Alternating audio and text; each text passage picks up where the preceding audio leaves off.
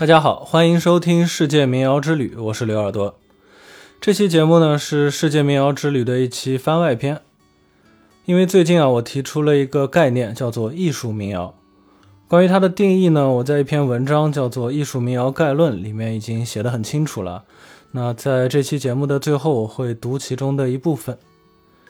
那这期节目呢，主要是想结合我自己的经历和大家分享一下，我是为什么会想出这个概念的。然后呢，在这一期节目里面的这些背景音乐呢，都是我自己的一些纯音乐作品。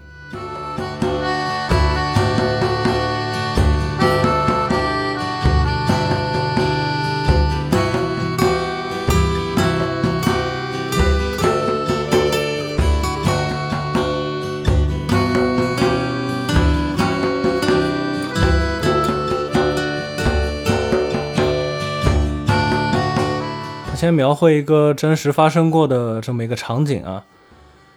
我来到朋友 A 所在的城市，那 A 把我介绍给他的朋友，这些朋友呢有个别也是音乐行业的从业者，但是大部分呢是审美比较明确的一些音乐爱好者。A 呢介绍说我是来自南京的音乐人，于是呢有新的朋友就问我啊具体是做什么风格的，我说做民谣的。然后新朋友们就对我失去了兴趣，直到大家坐在一个比较舒服的地方，然后朋友 A 就提出放一些我的作品给大家听。听过几首之后，新朋友纷纷表示之前好像对我有点误会，还以为我是所谓的那种民谣歌手，并给我一个你懂的那种表情。然后呢，还会建议我以后介绍自己的时候不要给自己贴民谣这样的标签。那我就问，那你们听起来我做的这是什么风格呢？大家讨论了一会儿，然后在各种互相否定之后，都陷入了沉默。最终啊，有一个人说：“嗯，确实也是民谣。”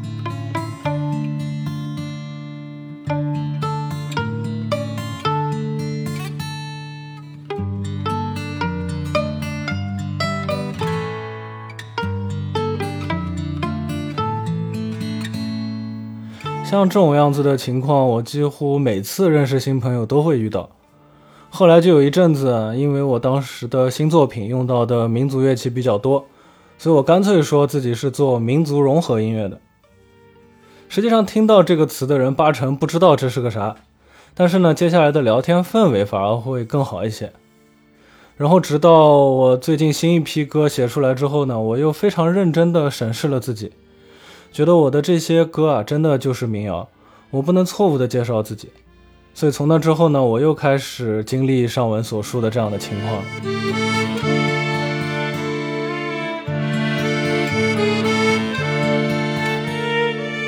前段时间呢，又认识了一些新的朋友，然后可想而知，又发生了一次这样的情况。之后呢，我和朋友们就一起讨论呢。讨论得出一个结论，就是要想一个新的词、一个新的标签之类的来解决这个问题。但具体这个新词是什么呢？就得我自己思考了。我为什么要写这样的歌呢？那它具体又是怎样的一种音乐呢？这一切又要从头开始说起。当我还很小的时候啊，我只知道两种民谣歌曲，一种是传统民歌，比如说《茉莉花》呀、《祝酒歌》这一类的。另一种呢是叫做校园民谣的一种流行歌曲，比如说老狼这一类的。后来呢，我又得知民间诗歌其实也可以叫做民谣。此外呢，也就没有什么别的了。虽然说我自己从小就喜欢唱歌，也会主动被动的听过很多音乐啊，甚至还在学校合唱队学会了一些艺术歌曲，但当时我并不知道那是艺术歌曲。然后我正式开始认真学习音乐呢，其实已经是上高中的时候了。一开始我只是对欧美的摇滚乐非常的狂热，为了理清思路呢，我就把属于广义的流行音乐范畴内的各种音乐流派都自己梳理了一遍，然后我就知道了 Bob Dylan，也知道了这个当代民谣和一种精神叫做来自民间的叛逆。即便如此呢，在青少年时期呢，我的热情还是主要在于像后朋克还有各种重金属音乐上。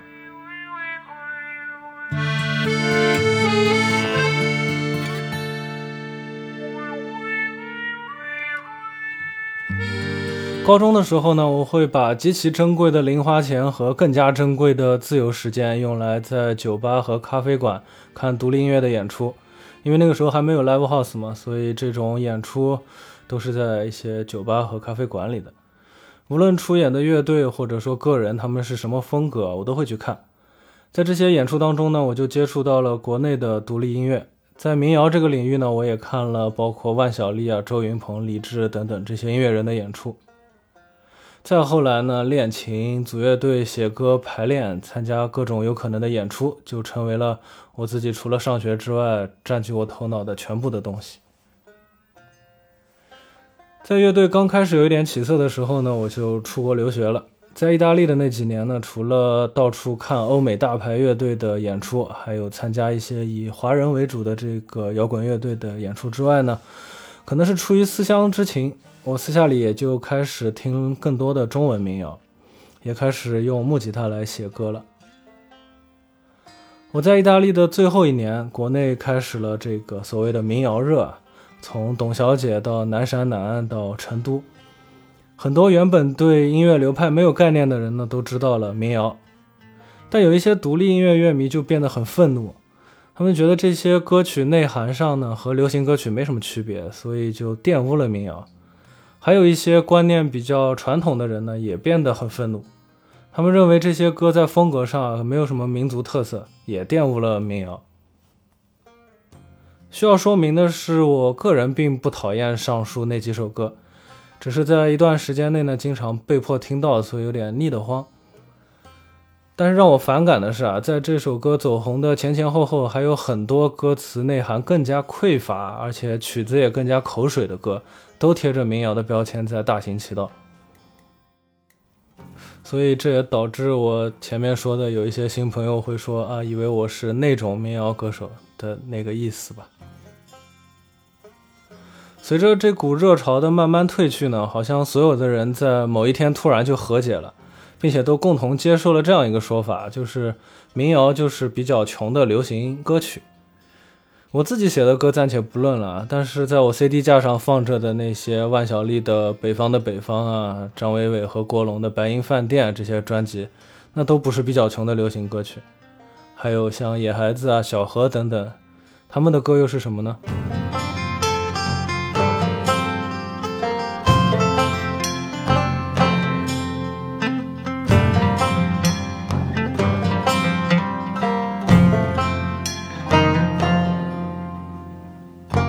近两年呢，我开始做世界民谣之旅这个项目，也包括大家现在听到的电台节目，也包括一些图文专栏。为了写稿啊，我查阅了很多的书籍和文献，这让我可以在一个更高的维度下观察民谣作为一种文化题材和音乐类型的存在。再结合上文中提到的一些国内的现状啊，我发现不仅是我自己，还有更多的创作者和听众都会需要有一个新的名称。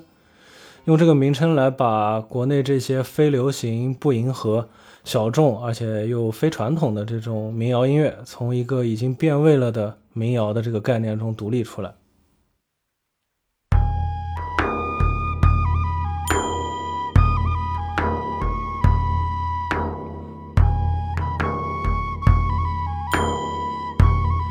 既然本质上这种音乐还是带有一些民间元素的，而且形式上呢也是以原声乐器和民族乐器伴奏为主的，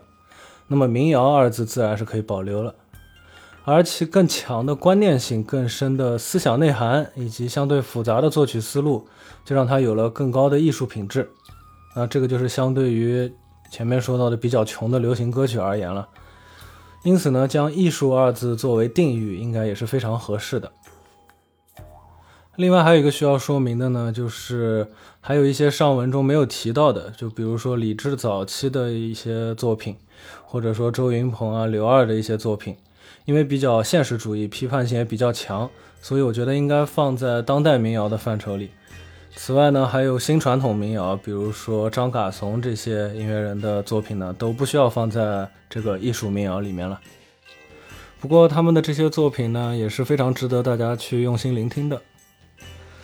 到这里呢，艺术民谣的概念就形成了。那它具体是什么，不是什么，大家应该也差不多有一个概念了。如果你想要更加详细的了解它，可以去网上搜索《艺术民谣概论》，找到我的这篇文章。那现在我就读一下其中比较重要的一个部分，也就是艺术民谣的概念和它的语境。艺术民谣这个概念的提出，是为了归纳当代一些新创作的、具有一定艺术品质和思想观念表达的民谣音乐，并将其与传统民谣以及娱乐化的流行民谣明确区分开。艺术民谣是一个比较笼统的音乐类型流派名称，而非次级的细分流派或者说风格。也就是说，艺术民谣与传统民谣是同一级概念的，而与这种新民谣啊或者迷幻民谣啊这类具体的音乐风格，它不是同一级的。在一定的语境下呢，一些新民谣或者迷幻民谣的作品也是可以放在艺术民谣的范畴内的。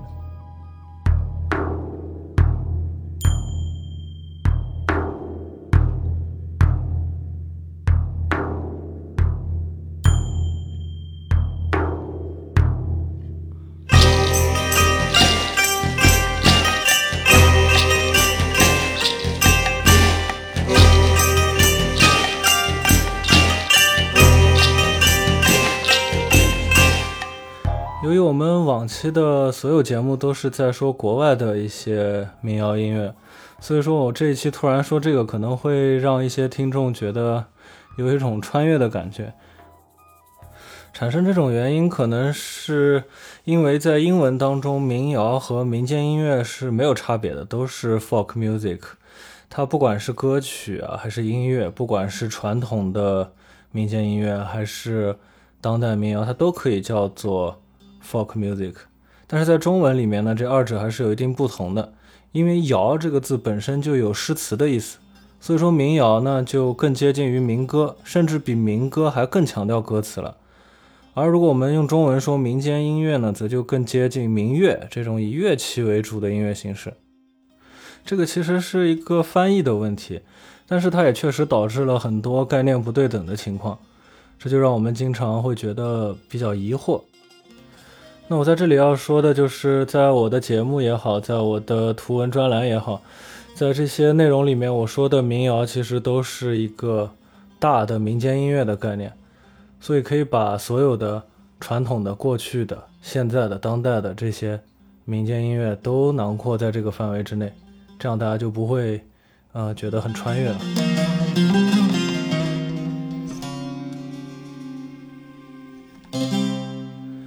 这期番外篇到此就结束了。如果大家喜欢这期里面的这些背景音乐呢，可以去搜索“刘耳朵”，找到这些作品的完整版。